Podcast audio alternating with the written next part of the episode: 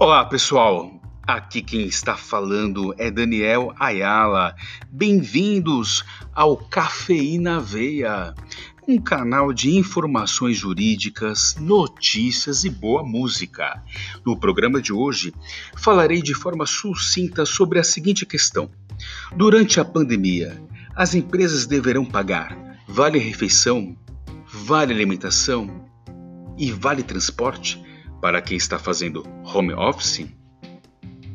A recente medida provisória 927 trouxe alguns apontamentos sobre o home office, mas não deixou claro algumas questões.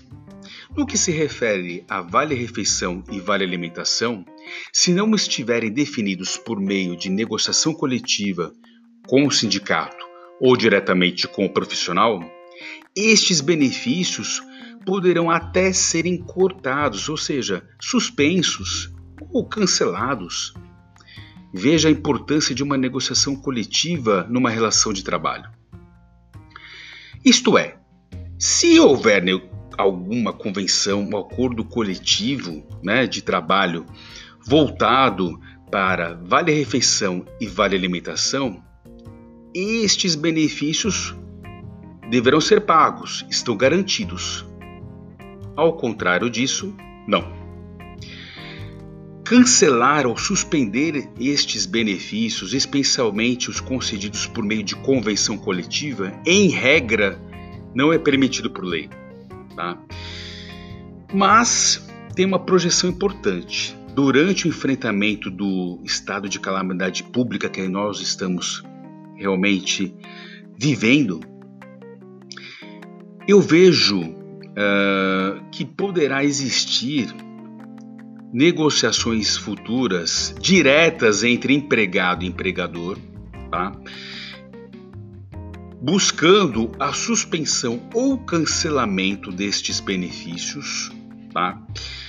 justamente uh, por conta do rombo econômico que vai existir né, para o empregador.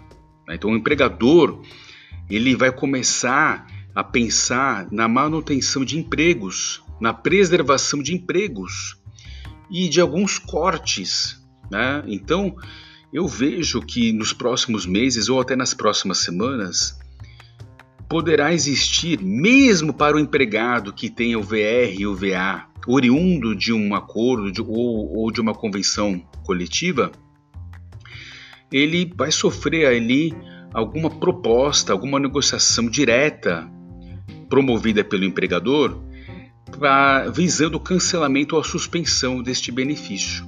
Óbvio que muitos fatores vão, vão ser colocados na mesa, né? Uh, se realmente for prorrogado o home office oriundo da pandemia, né?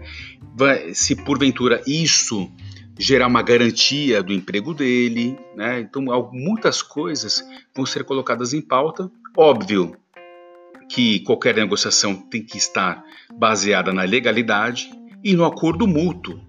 Ambos terem que ter anuência e aceitarem essas propostas. Jamais elas poderão ser unilaterais.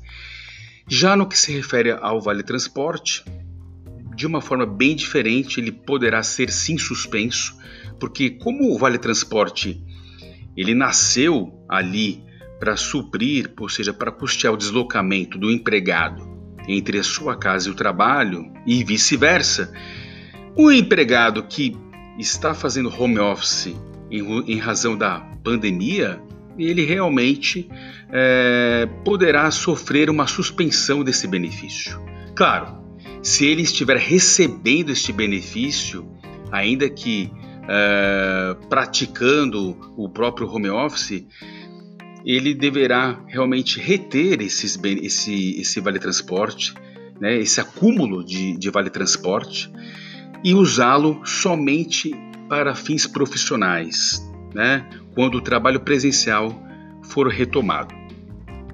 Bom, pessoal, estou aqui finalizando o programa de estreia do Cafeína Veia. Espero que vocês tenham gostado.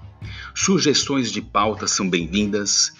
Estamos aqui para ajudar, para esclarecer e alimentar o conhecimento de vocês. Até o próximo podcast Cafeína na Veia. Um abraço.